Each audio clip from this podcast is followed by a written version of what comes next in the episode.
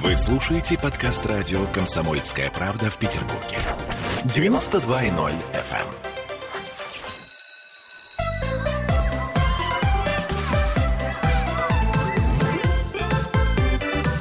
Родительский вопрос. 11.03 в Петербурге, и мы начинаем родительский вопрос. А мы это Ольга Маркина и психотерапевт Аглая Датышидзе. Здравствуйте. Привет. А, мы в прямом эфире, вы можете нам писать сегодня вопросы под плеером ВКонтакте, если вы смотрите нашу трансляцию. А если вы слушаете нас, то можете нам звонить по телефону 655-5005 и высказывать свое мнение. Угу. А, вопрос у нас сегодня к нашим слушателям будет такой. А, часто ли вам задавали такой вопрос? Кого ты больше любишь, мама? Меня или брата, меня или сестренку? А может быть, вы сами задавали такой вопрос? А, кого ты больше любишь, меня или папу? Ну, словом, отвечайте. И э, если вспомните, то как вы выкручивались из этого вопроса? Да, какие вообще чувства у вас возникают? Ну и вообще это какой-то такой очень подставочный вопрос, мне кажется. Кого ты больше любишь? Это, знаете, вот дети, сейчас у меня дочери, ей 10 будет 11, она говорит, слушай, а что ты выберешь, не знаю, там лететь на самолете или тонуть на корабле, там, не знаю, падать на самолете, тонуть на корабле. Ну, а, одинаково фиговый вариант там, или там, что бы ты выбрала, там, быть без ноги или без руки? Ну, тоже вариант такой дурацкий. И, а я спрашиваю, а могу не выбирать? И она говорит, нет, надо выбрать. Нет, надо выбрать. Выбрать надо. Ну и как будто бы это, как вот, знаете, в ужасных американских там ужастиках проявляется проявляет реальную суть человека, такой жуткий выбор. Но на самом деле Вообще перед таким выбором человек стоять не должен. Почему? Потому что, конечно же, случается ситуация, когда люди на одинаковых позициях. Например, они сиблинги, то есть братья и сестры. Они братья, там брат, брат, брат и сестра, или там сестра и брат. На одинаковых, да не совсем. Кто-то на... младше, кто-то милее, кто-то лучше учится, кто-то более красивый. Да, конечно. Ну и тогда они могут э, по-различному выкручиваться. Да? Кто-то, например, очень ответственный, и тогда его уважают за то, что он ответственный. Кто-то полный раздолбай, но у него челка, как Есенин, глаза там и так далее. И поэтому его любят за это, но он раздолбай. Кто-то прекрасный, там, душа компании, душа компании его любит за то, что он пришел, и вокруг он как тамада, да. Кто-то, наоборот, бедоносец вообще, ужас, ужас. А кто-то просто незаметный, например. И это разные способы, и может оказаться, что любят за разное. Но вообще, если мы говорим про детей и про людей, то вот здесь вот а, возникает такая интересная штука. Когда э, дети и люди маленькие, например, им 3, 4, 5 лет, они еще не способны во внимании удержать одно чувство одно чувство. То есть? То есть, например, они если злятся, то они злятся на весь мир. А, точно. И они сейчас в этот момент не любят. А если злятся они на любят, стенку, то они злятся на игрушку, не, да, злятся не на маму и папу. Если угу. они злятся на маму и папу, то они хотят э, укусить, убить и вообще не помнят, что только что это же мама, этот папа, значит, их укачивал. Если они любят маму и папу, то они не помнят, что только что была истерика, там что-то еще такое. Если они обижены, то они обижены, и все, не подходи ко мне. Да, вот такая вот максимальная штука. Ну так вот, а к пяти годам а, у людей начинают, а, у детей начинают уметь смешиваться чувства начинают быть смешанные чувства. Например, с одной стороны, я хотел бы сестру ударить, потому что я-я, а с другой стороны, она такая маленькая и милая вообще. С одной стороны, я, конечно, на папу сердит, а с другой стороны, я помню, как он мне купил велосипед. С третьей стороны, конечно, брат эм, нюк, вот, а с, с другой стороны, вообще-то с ним прикольно играть, и когда мы против каких-то мальчишек, то мы вообще банда. И тогда вот, когда в этом возрасте начинаешь иметь возможность э, испытывать разные чувства, то исчезает вопрос в идеале, да, исчезает вопрос, кого ты любишь больше всего, потому что ты любишь кого-то за одно, кого-то за другое, кого-то так, кого-то так, кого-то так. И каждому человеку можно какие-то чувства испытывать в разный момент. То есть ты можешь любить по-разному. Мало того, если ты любишь, например, двух разных, но тем не менее обоих любишь, это значит, что ты очень разнообразный, разносторонний человек. Например, мама думает так, папа думает так, ты обоих любишь, у тебя есть гибкость гибкость мнения, и мало того, ты видишь, как они вместе, несмотря на то, что у них разные мнения, соглашаются, да, и а, по возможности не вступают в конфликт, например, мировоззрений, да, папа вегетарианец, мама мясоед, или наоборот, папа мясоед, мама вегетарианка, чаще так бывает, кстати. Это Но правда, да. мама не пытается, значит, э, сделать из папы вегетарианца всякими способами, а папа не рассказывает ей, что она чокнутая и мясоед. Э, не мясоед, да, ненормально. Вот, а они просто готовят одно одно, другое другое, и как-то сосуществуют существуют, а, находя общее и находя интерес в различиях. Потому что, конечно же, в детстве мы любим похожее. А потом, чем а, дальше мы растем, тем больше мы любим разное, потому что похожее уже понятно, а разное, вот можно чему-то научиться из этого разного. Но это нужно быть очень зрелым, чтобы любить разное и иметь возможность любить разное. Смотри, нам пишут комментарии. Это как сравнить теплое и мягкое. Ну, это правильно, Да, да. да. А вот нам Алексей пишет очень хорошо. А если родители всю жизнь выделяют брата? Ему и квартиру подарили, а мне сказали, сам заработаешь. Я хочу привести пример из э, жизни своей знакомой одной. Ага. У нее э, четверо детей. А, все четверо от э, разных мужей. Угу. Ого-го. Да, ну вот такая Это вот история. удачно женщина расположилась. Ну, как-то, как-то так получилось. Так вот, она, например, очень любит своего младшего сына, потому что сын один, а, и при этом очень не любит вторую дочку, потому что она говорит, ее отец был идиот. Ее Во- отец был идиот, о, Ну, господи. Это я к чему говорю? И она говорит, вот, его гены прорезались, вот они отвратительные, такие противные эти гены. А, и получается, что, ну тут, тут даже, знаешь, как это сказать, невооруженным глазом, мне приходящие там раз в два месяца, видно, как к кому она относится и как кого она выделяет, а кого-то она просто вот говорит, ну уж тебе-то уж точно в жизни не повезло, и вообще уж тебе-то... Ну, если честно, мне кажется, что в этом месте сложно, конечно.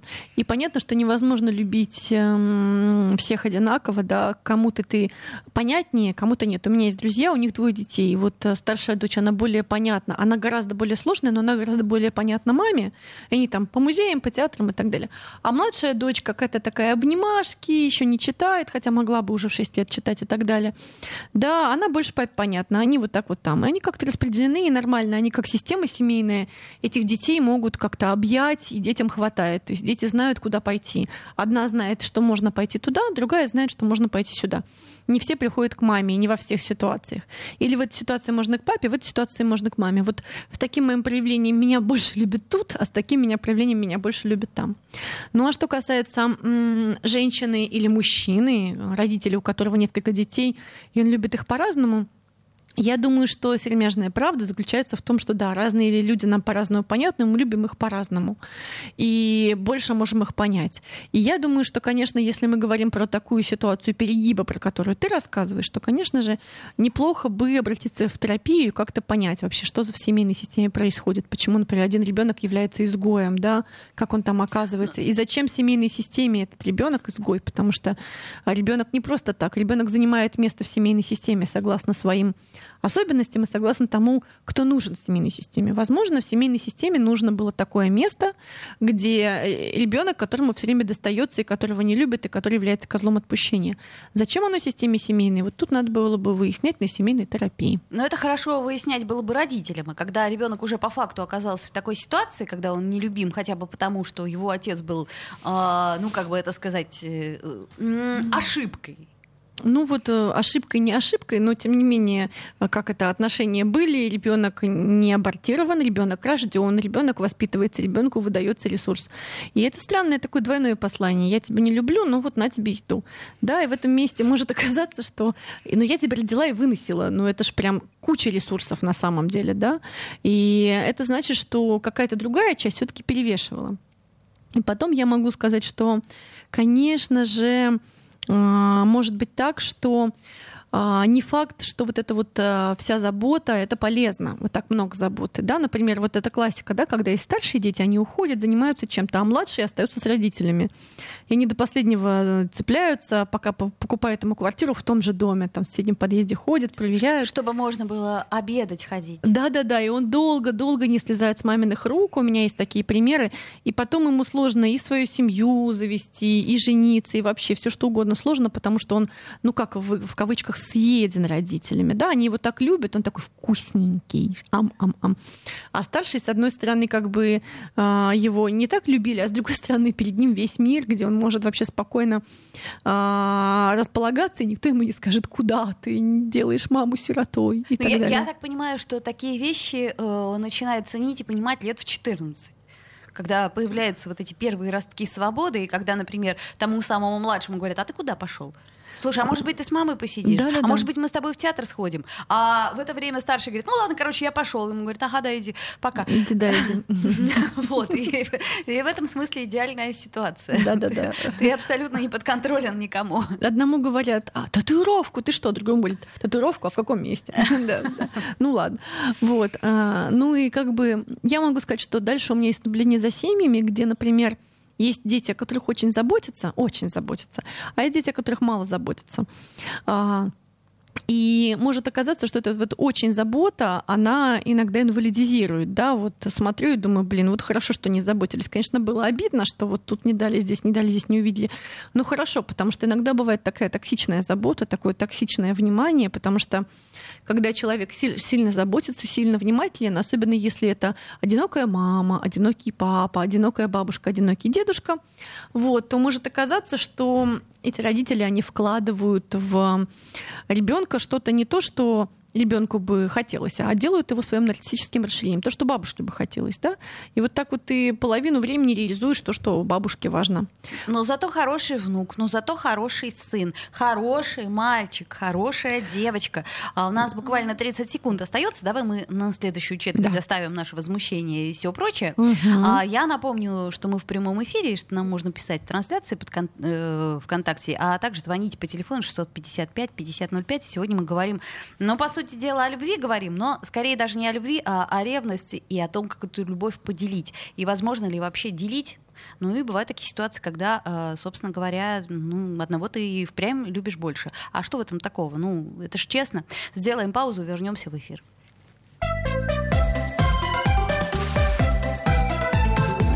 Родительский вопрос.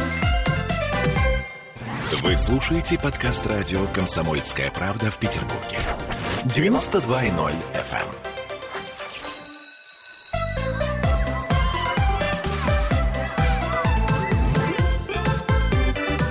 Родительский вопрос.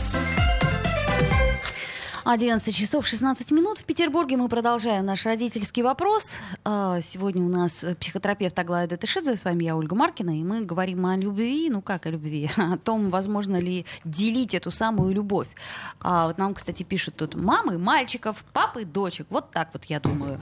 Ну что ж, это справедливо. То есть такое тоже может быть. Э, Я знаю, что, например, мо- мой сын как-то вот пока отдает предпочтение мне, Ну, понимаешь, ему просто лет мало. да, и он считает, пока это, знаешь, еще, видимо, какая-то докрутка эдипового комплекса, пока он считает, что единственная женщина, которая это мама. И мама это Бог, это не факт, все. что он считает вообще ее женщиной и существом человеком. Не совершенно не факт. Может оказаться так, что он просто считает ее ну, каким-то максимально удобным ресурсом, на самом деле. Потому Вполне что возможно. мама, она максимально понятна и максимально удобна. а, Ну, если это та мама, которая с тобой была близко и тебя вырастила, а не просто какая-то мама, которая формально так числится. Ну так вот, смотри, дальше э, мы с тобой хотели поговорить про ужасную, прекрасную и очень частую тему. Это развод и вообще, когда... не Развод, когда у мамы, детей. да, кстати, вот, хотела договорить про эту тему, когда у мамы несколько детей и у папы несколько детей. Я думаю, что вопрос не в том, чтобы всех детей любить одинаково. Я думаю, чтобы вопрос в том, чтобы всем детям создать условия для развития. Если есть кто-то, какой-то ребенок, который со мной именно ходит, и ему именно со мной хорошо, ну, со мной какой-то родственный, с родственный, да, а, а есть другой ребенок, ему хорошо с папой, и они пошли с ним, то и классно. А есть третий ребенок, а ему хорошо с преподавателем. Вот тот преподаватель вообще не отлипает от него, и он от него дополучает, и ему хорошо с- там. Дальше есть четвертый ребенок, а ему хорошо одному, например, с книжками. Ему нужно просто завалить комнату книжками и сказать, вот что тебе надо, а вот это вот хорошо. То есть создать среду. И вопрос в том, что для, разные дети разные, разных людей можно любить по-разному. Вопрос в том, чтобы создать им среду а, и дать им ресурсы, чтобы они росли. И это не обязательно должен делать только ты. Если есть кто-то, кому ты будешь, конечно, ужасно ревновать, кто приходит и раз в Конечно, неделю будешь играет ревновать. с твоим ребенком, и это то, что ему надо, и он потом это запомнит, то приходится сжать губы и дать возможность ребенку, да, а, У нас что есть такое, ого, звонок. Алло, здравствуйте. Здравствуйте. Вот э, по поводу вопроса, к, э, к мама, кого ты больше любишь. Ну, мы с ребенком живем вдвоем, и нашу семью преследует опека. Так, Ребенок живет в постоянном э, страхе, что нашу семью разрушат уже две попытки, вот сейчас третья, лишить меня родительских прав. О господи. Поэтому у ребенка звучит вопрос так. Мама, кого ты больше любишь, меня или муниципалитет? Серьезно? Семья к муниципалитету крепкая здоровая ненависть. А, скажите, пожалуйста, а сколько ребенку лет? Вот э, послезавтра будет 11. Какая-то прям история. Да, но это Да. история, ее надо, конечно, а, а, решать как-то. И я, честно говоря, ну про- просто. Да, вот я уже дважды выиграла районный суд, и сейчас э, муниципалитет подал в городской суд. Я думаю, знаете, о чем? О том, что это такая большая история. Я не знаю, как вас зовут. Как вас зовут? Наталья Курбатова. Наталья Курбатова. Очень много сочувствия к вам, потому что какая-то, я слышу, что и со стороны муниципалитета, я думаю, что есть какая-то позиция, но и со стороны вашей есть позиция. Главное, что очень хочется заботиться о ребенке, тем более, Но что... моя позиция сохранить нормальную жизнь ребенку. Да. Я уверена, что у вас это получится, если вы ребенка своего любите. И, а, в общем, спасибо вам большое за звонок. Ну, как бы вот такого у нас еще вопроса не звучало. Кого ты больше любишь? Давай, да, Да. меня не муниципалитет. Давай сейчас немножко я ск- расскажу об этом. Спасибо, Наталья. Первый раз вообще у нас с тобой звонок, я как-то опешила даже. Тем более такая история.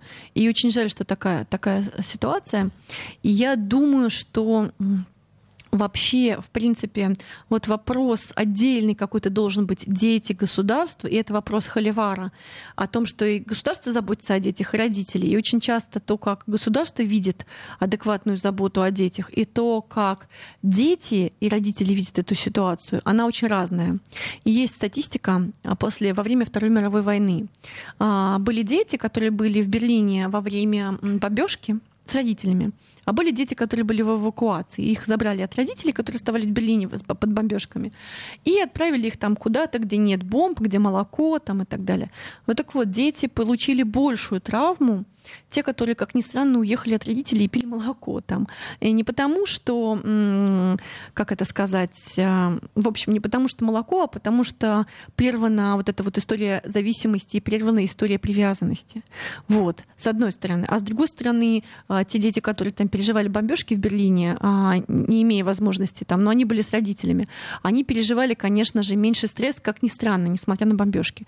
Но с другой стороны, а, те дети, которые были на молоке, они выжили, а какие-то дети, которые были под бомбежками, погибли. Поэтому здесь а, вот как будто бы это такой ко- конфликт, который никогда невозможно решить. Заботиться о детях физически или как-то еще, заботиться об их привязанности и как соблюсти баланс. И я думаю, что это то, о чем говорит Наталья, и то, о чем, наверное, заботится опека. Мы верим, что и те, и другие хотят хорошего. И очень сложная ситуация. Но мы говорим про Да, разведенных родителей. Мы говорим, сейчас я а, прочитайте вопрос, который э, хороший вопрос, на мой взгляд, Марина нам пишет. А как в будущем на детях сказывается, что их постоянно сравнивают с сестрой или с братом? Ну, знаете, что я им скажу? Мне кажется, что личность, это ужасная штука, сейчас скажу, вообще совокупность психотравм.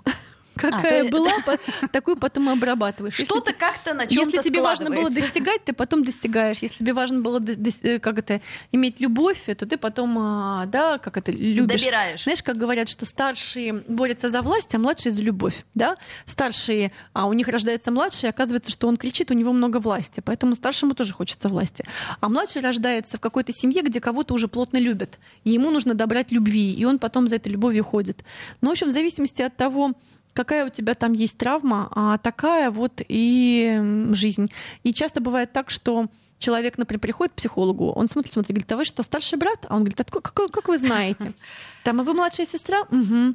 Как, потому что как будто бы энергетически с тобой есть рядом кто-то. И не может быть личность без травм, потому что в любом случае каким-то образом личность формируется, формируется она через социальные границы, и границы, и гра- нет, а, и границы какого-то человека, да, соответственно, поскольку личность формируется через границы какого-то человека, то в любом случае человек, об которого ты формируешься, не идеальный.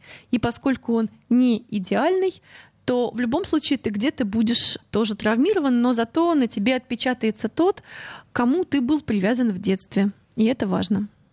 Ну, словом, э, прожив жизнь до какого-то определенного момента, очень трудно ее прожить без травм. Поэтому это нормально, так скажем. Да, да. Ну вот, смотрите. Давай перейдем, может быть, к разводу родителей, да? Да, и вот это вот классика. Даже если родители не разведены, ну, например, мама сидит с детьми, да, и больше с ними проводит времени, и в какой-то момент они начинают беситься, она на них кричит, э, это в худшем случае, или она как-то ставит им жестко границы. Вот, а папа приходит вечером и говорит, а что ты на них кричишь, а вообще что такое, у Идите меня они такие мне, хорошие, милые. милые, или там выходной день. Или все наоборот. А папа сидит с детьми и занимается чем-то, а мама такая вот работает. Да? Потом она пришла, и с ней дети такие прекрасные, она вообще не понимает, что у него с ними проблемы. Или есть разведенные родители. Да, когда, например, а, больше живут с одним, ребенок живет, например, больше с мамой. Ну, это классика в России, да, но не классика в Европе.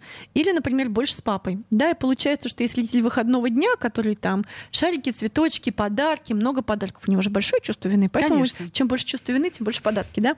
Соответственно, получается, что один родитель праздник, а другой родитель рутина. И как вот с этим быть? Так ведь я правильно описываю Абсолютно ситуацию? правильно. Ну так вот. Во-первых, одному родителю обидно, потому что он берет на себя все, все самое тяжелое, весь этот быт, все эти пеленки, все эти а, аллергии, завтраки, походы к зубному врачу. Ну, ну, словом, что мне тебе объяснять? И что мне всем объяснять? Все прекрасно понимают, о чем ну, идет речь. Да, ну вот смотри. Первое. Если два родителя вот живут, они в одной семье, и есть ребенок, да, и они конкурируют за то, кто для них, кто крутой родитель, кто будет круче, кто круче позаботится о ребенке, кто круче решение примет, вот будучи в одной семье. Для меня возникает вопрос тогда, кто они? вообще, кто они друг другу? Они вообще партнеры или кто? И выясняется, что на самом деле они находятся в ситуации сиблингов, братья, брата и сестры, которые конкурируют за любовь кого-то большого, то есть мама. То есть ребенок становится мамой или папой. Ребенок по как это сказать, по функционалу становится родителем, а вот эти двое выслуживаются перед ним.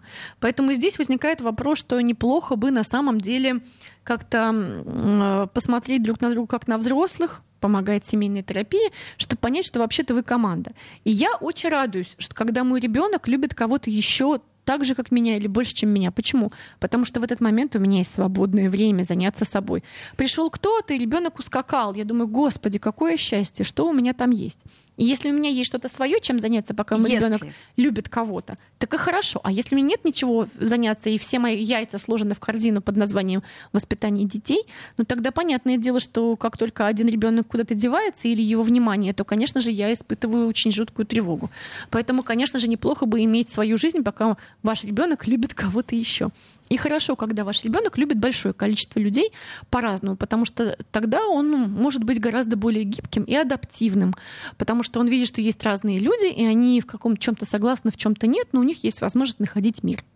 И это, если мы говорим о родителях, которые живут вместе. А дальше возникает вопрос про разведенных родителей. Ну давай мы чуть позже а, к нему вернемся, буквально через э, пару минут после новостей. И я все равно так понимаю, что вот эти вот все вопросы, они, знаешь ли, не про любовь, а все же про ревность. Очень трудно делегировать э, полномочия, очень трудно видеть, как твой ребенок кидается навстречу няне. Мне не Э, трудно, а. я очень люблю. Ну это же здорово, я выбрала такую няню.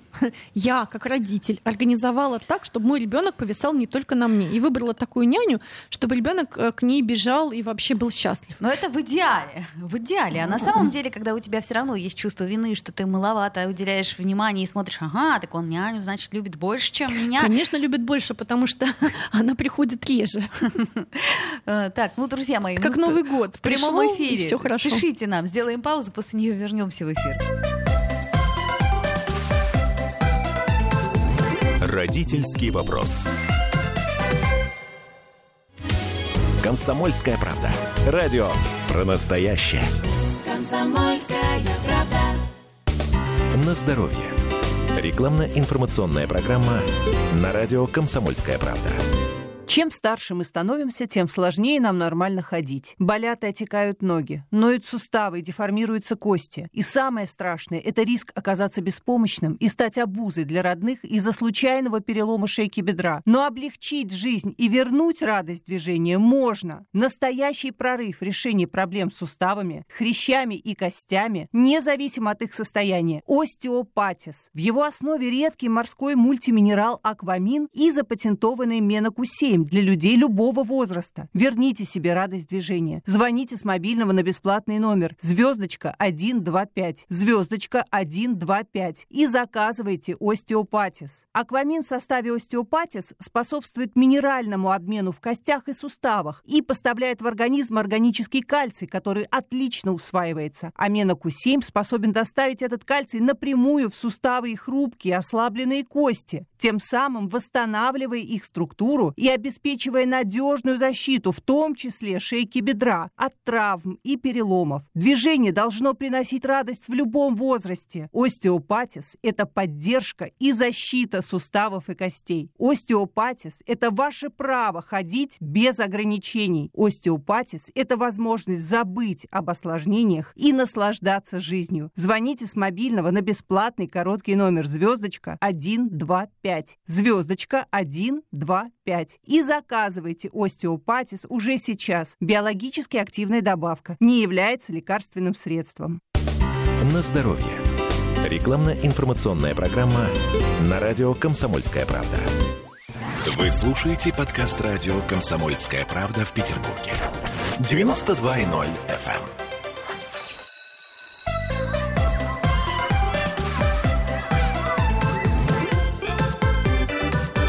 Родительский вопрос. Вновь возвращаемся в эфир 11.33. Мы продолжаем наш разговор о любви, о детях э, и, в общем, о том, как ее поделить или, может быть, ее не делить, о том, как убрать это самое мерзкое чувство ревности, когда, например, ребенок э, понимает, что а, ты, точнее, понимаешь, что ребенок любит больше вот того родителя, который с тобой не живет, Ну, на самом деле это не совсем так. Смотри, если мы говорим про ситуацию разведенную и про ситуацию такую, как это, к сожалению, советскую, когда а, с одним родителем а, ребенок живет постоянно, а другой приходит. А, или, например, с одним долго-долго, а другой потом заявляется, да, привет, я твой папа, привет, я твоя мама. Кстати, есть такой фильм «Крамер против Крамера». Помнишь, там еще, господи, играет, кто наша любимая актриса, забыла. «Дьявол носит Прада», как она играет, забыла, забыла. Ну, в общем, Хэтэуэй. Нет, другая, которая... Мэрил Стрип. Стрип. Она Вау. играет, она играет там юная. Ну так вот, там история такая, что мама ушла на несколько лет, а папа воспитывала. Потом пришла мама А, и сказала, что да. вообще-то я мама и хочу ребенка обратно. И у них прямо там конфликт в этом месте, потому что как же так? Вот. Но дело даже не в этом, а в том, что может быть так, что и мама больше живет с детьми, и папа больше живет с детьми. Да, вне зависимости от этого. Ну так вот, к чему я это? К тому, что ам, это очень известная штука, что если, например, в детском доме есть нянечка, и есть э, какой-нибудь воспитатель. Вот нянечка, которая перестилает, которая вот все вот это, ее любит меньше. Вот это приходит раз в час, раз в день и играет. И этого человека любит больше, как будто бы больше позитивных эмоций вызывает. Но если возникает какая-то критическая ситуация, конечно же, бегут к тому, что кто постоянно, с кем постоянные отношения, и не к тому, что кто развлекает, а к тому именно, кто перестилает, занимается, выстраивает границы. И как раз а, я думаю, что большие отношения привязанности, большие отношения любви, большие отношения доверия, они формируются через эту вот всю рутину, через это вот все, что ты постоянно, постоянно, постоянно, и через это вот все, что ты постоянно выстраиваешь границы. Потому что любовь невозможна, извините, пожалуйста, без границ. Любовь возможна, когда ты понимаешь, а, сколько с тобой можно, сколько с тобой нет, чтобы не было тошноты от того, что уже невозможно быть вместе, уже слишком много. Или не было, не было перенасыщения, да, или не было, наоборот, недостатка, да, чтобы было понятно. Границы формируются, когда есть ясность, когда есть э, ясное «да», ясное «нет». Когда ребенку говоришь ясное «да», ясное «нет», конечно же, он часто протестует, потому что он же хотел вот это, а ему сказали «нет». И, конечно же, часто бывает так, что один родитель вот всем этими вещами занимается, а второй просто, например, не вывозит. Так бывает. Но бывает так, что и оба родителя. И вот я думаю, что я бы хотела сказать, во-первых, под- слова поддержки тем родителям, которые выстраивают границы, да, и с которыми больше всего конфликтов, а потом на выходные хопа приехал папа или приехала мама, и там праздник, праздник, а потом к вечеру воскресенья они получают безграничных детей, которых нужно привести в чувство к понедельнику, чтобы отправить в садик или куда-то да. еще. Это классика В режим абсолютная. вогнать, извините У за меня, да. грубость. У меня, когда ребенок приезжает от бабушки, она такая, бабушка, я говорю, так, я мама, ориентируемся в пространстве, здесь другие правила, здесь все такое другое, да, ну и так далее, то, конечно же, слова поддержки заключаются в том, что, как ни странно, с вами будет вот самая крепкая связь, несмотря на то, что на вас будут ругаться и так далее, потому что ценен не тот человек, которого только любишь, а тот, с кем можно испытать весь спектр эмоций. И вот с теми, кто выстраивает границы, с теми, кто делает рутину, можно испытать весь спектр эмоций. От восторга до ужаса, ненависти, отвращения, злости. И тогда, если ребенок умеет испытывать спектр, весь спектр эмоций, вы это выдерживаете, ребенок становится более цельной личностью. И ваши отношения становятся более объемными. Хотя здесь не будут говорить, как негативные эмоции и так далее. Негативные эмоции тоже эмоции имеют право на существование. И важно, чтобы был какой-то человек рядом, с которым можно это испытать. И можно это испытать рядом только с тем, кто стравит границы. А с тем, кто безграничный, невозможно. Но хочу и дать слова поддержки приходящему родителю, который, конечно же, чаще всего из чувства вины покупает самого большого медведя. Ведет да. на самые дорогие аттракционы и в самый дорогой ресторан. Да, или приходит и спрашивает, что ему еще купить, а тут уже ребенка все есть. Ну, купите это, ну, купите то, там и так далее. Или относится к нему как к взрослому. Ведет его в ресторан, ему пять лет, а нафига ему ресторан, может, ему другое что-то надо. Да, ну вот, хочу сказать слово поддержки, потому что очень хорошо, когда у ребенка есть понимание того, что есть два родителя, и даже если они не вместе, они находят общий язык. И что есть два мира. Есть такой мир, такой мир, такой мир. И можно жить так, так, так, так и так. И хорошо иметь возможность праздника. И хорошо, когда кто-то приходит и просто тебе дарит, как вот тот самый волшебник в голубом вертолете. И хорошо, когда есть возможность наблюдать, что, например, у папы есть какая-то своя семья, где там уже развивается история, может, начинаются твои братья и сестры двоюродные какие-то, не двоюродные, сводные, да, угу. единокровные. А, и когда у мамы есть своя семья, где там тоже начинаются твои братья и сестры единородные. А да? не, нет э, ощущения при этом, что ты вообще никому не нужен, ни маме, ни папе, потому что вроде как и тут тебя не особо принимают, и там не особо принимают. Так а с чего не особо принимают? Бывает так, что принимают и там, и там, и там. Так это не знаю. в хорошем смысле Ну, в хорошем смысле, да. А, а, я знаю, что есть дети, и моя дочь такая тоже. У нее есть несколько детских комнат. Есть две у папы, две у мамы и одна у бабушки. Пять детских комнат. Она приехала, и везде у нее есть детская комната, и конкретно ее. Но так, конечно, бывает не всегда. Да, я какой-то счастливый разведенный родитель на данный момент. Вот. И я не пропагандирую это совсем, но я рассказываю, как у нас получилось. Но бывают ситуации, что кажется, что не нужен ни там, ни там. И это, конечно, грустно и хорошо, что хотя когда кому-то нужен. И такие дети часто находят утешение в среде. Преподаватели. Я вот точно в детстве, когда не, не очень кому была нужна, я не сильно была кому нужна. Я зависала в разных кружках биологии. До сих пор рыдаю от того, когда вспоминаю своего преподавателя по биологии. Потому что это было самое сердечное, что было в моей жизни вообще. Ну, то есть такие дети находят где-то еще это отдохновение. Это раз. А, то есть хорошо просто создать среду ребенку а, из чего бы эта среда не состояла. Такую среду, где он может развиваться и где он может испытывать привязанность с собакой, с кошкой, с попугайчиком, с хомячком, с преподавателем, с мамой, с папой. И чем больше вариантов привязанности у него будет разных, и они будут конкурировать, а будут дополнять друг, друг, друг друга, тем лучше. Но какой-то момент ребенок все равно скажет, боже, я не твой, не твой, неизвестный, я ничей, и никто меня не любит. Может, меня родили вообще не вы, в 16 лет примерно, а может, меня родили какие-то другие нормальные родители. Да? Которые любят и скучают вот там где-то. Которые любят и скучают угу. там где-то, и обычно в 5 лет ребенок говорит, пойду к другой маме, она за, там за, за углом, и она Купит дает, мне мороженое. дает мне конфетки. Да, то в 16 он говорит, слушай, а может быть, правда, вот я приемная этих родителей. Кстати, у меня такие знакомые знакомые однажды обнаружили, что он таки приемный, да? Он а, так обнаружил. таки докопался. Да, но есть ситуации, когда, к сожалению, ты мечтаешь быть приемным, но твои детские фоточки и детские фоточки твоей мамы и доказывают, доказывают что нет, угу. нифига. Вот. Поэтому, конечно же, нам бы хотелось избежать травм для ребенка, но личность — это совокупность каких-то изгибов, каких-то травм, каких-то сложностей, каких-то закорючек, чего-то там такого, да, а каких-то опытов, иногда позитивных, иногда нет. Иногда позитивный опыт сильно может травмировать, иногда негативный опыт может не травмировать. То есть личность — это совокупность чего-то. И важно просто каждому ребенку давать возможность развиваться а сколько бы у вас их ни было. И можно любить их по-разному, но пускай будет кто-то в семье, кто любит их достаточно, и с кем они могут расположить все свои эмоции, в частности, и негативные. Ну, если э, все-таки мы всегда выводим в позитив и рассматриваем позитивную ситуацию. Мне это нравится в тебе. А мне нравится а... позитив про негативные эмоции, что если с тобой можно злиться, значит, с тобой можно все. Поэтому, ну, как бы, да, ты, конечно же... Степень доверия. такая зараза, и вообще заставляешь уроки учить. Но если что-то сложное, то, конечно же, к тебе бегут. И буду рыдать орать, Они к тому, кто развлек... Да, они к тому, кто Вот развлекает. смотри, комментарии нам какие пишут. Ольга пишет, получается, если у ребенка возникает чувство ревности, значит, это нужно тому, кто это чувство вызывает? Вопрос это. Ну, конечно же, бывает так, что заставить ревновать, да? А вот я сейчас это, а я сейчас то. А вот это, это к вопросу сравнения, да, например, брать. А вот смотри-ка, а что там у Маши? Ой, у Маши пятерка по русскому. А у тебя? Не, ну, конечно же, а, дети очень страдают от ревности, если у них есть сиблинги, особенно младшие сиблинги. И здесь в этом месте никак невозможно избежать. Да, у меня есть знакомые, которые пытаются готовить своего ребенка с животом к, там, к тому, что вот сейчас будет вот э, братик, Та-дам. сестра, только ты Мгм. люби, не ревнуй. Ну, нифига не получится. Конечно, не Все равно получится. так или иначе будет ревность. Она будет. Вопрос в том, как мы с ней обходимся. Ревность говорит о том, что о, какая-то потребность удовлетворяется, чего-то хочется, чего-то недостаточно. Я думаю, честно так уверена, что если с каждым ребенком у вас есть какое-то место, где оно только ваше, только ваше и его.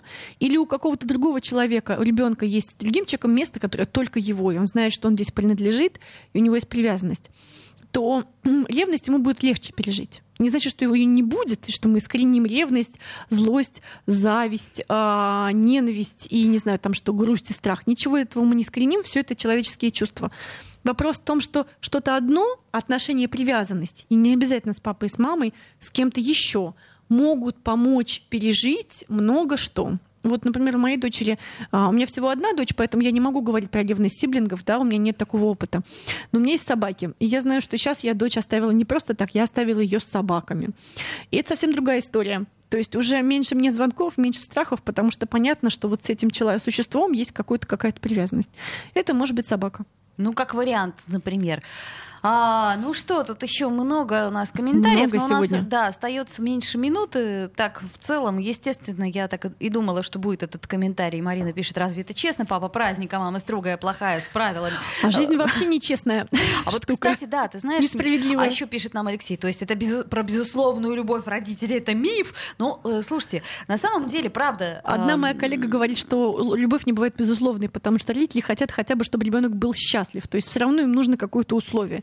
И дальше начинается условие. Будь счастлив, будь здоров, будь чего-то еще. Это уже условие. Поэтому да, к и сожалению, это в хорошем при смысле. ближайшем Да. рассмотрении это миф. Но любовь возможна. А, не просто возможно, она наверняка есть. Да. И, конечно же, чаще всего у матери все-таки просыпается та самая а, материнская любовь, которая на уровне инстинкта. Ну а вот что дальше с ней происходит, это уже вопрос. А, Аглая Датышидзе, психотерапевт, и я, Ольга Маркина, мы с вами сегодня попытались затронуть тему любви, ревности. И... Так лизнули только. Да, ну до встречи, друзья. Спасибо всем, кто слушал и отвечал нам на вопросы. Родительский вопрос.